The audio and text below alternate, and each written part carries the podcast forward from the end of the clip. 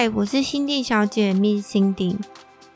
以前呢，我总是习惯通过文字和图像来分享我的心情，但最近也开始跟很多人一样有收听 Podcast 习惯。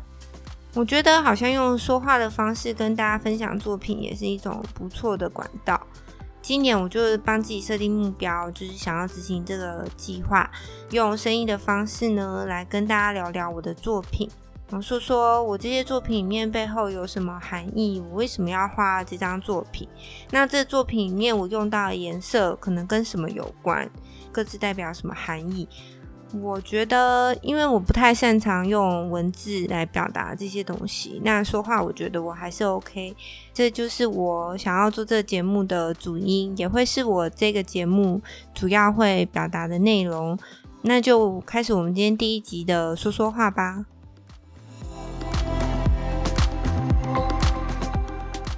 录第一集的这天刚好是开工日，所以跟大家分享工作相关的作品。这张作品是二零一七年我为 Fog 专栏发表的其中一篇图文，灵感是来自以前还是上班族的我。记得那时的自己喜欢在桌上放一些能代表自己个性或兴趣的小东西。当时观察其他同事也跟我一样有这样的习惯，有些人是放上家人、宠物的照片，也有些人选择放扭蛋啊，或是出国旅游带回来的战利品。每次看到办公桌上这些物品，就会让我试着去想象他们背后隐藏的故事，或是好奇同事有没有什么有趣的回忆。对我来说，上班忙碌时看着这些小东西，就可以获得疗愈的片刻温暖，也会记得自己努力工作的原因，并且会更有动力去完成目标。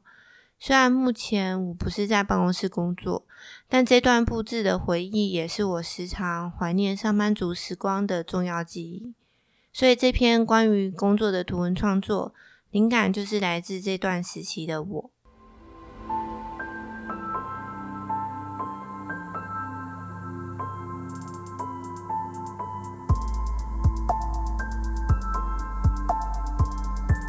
今天要说的话，画里的女主角是一位上班族。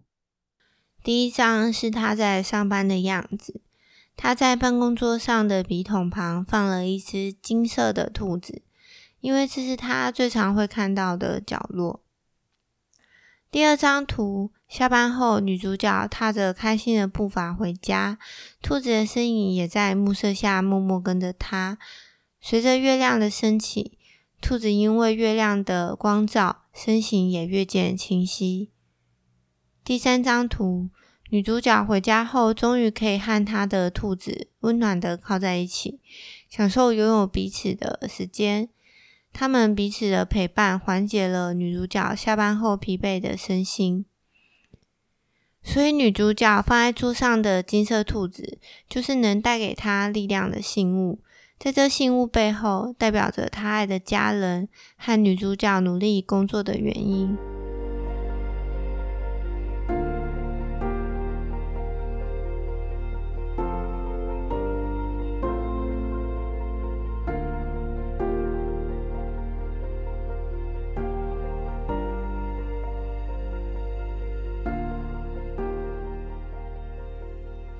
这张图在开工日让我会特别记起的原因，也是为了提醒我自己。或许在长假结束时，我们都会有抗拒回到工作的心情，但只要想起这些让我们想更努力工作的人事物，再困难的事情都好像不会这么辛苦了。如果你也有跟我一样的心情，也许可以试着看看那些你带着一起工作的信物。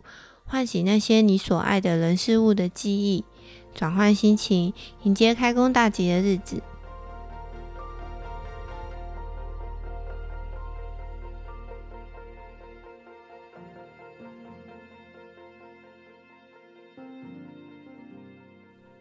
今天分享的图文创作，可以点击本集 Podcast 的资讯页，里面会有图文的连接。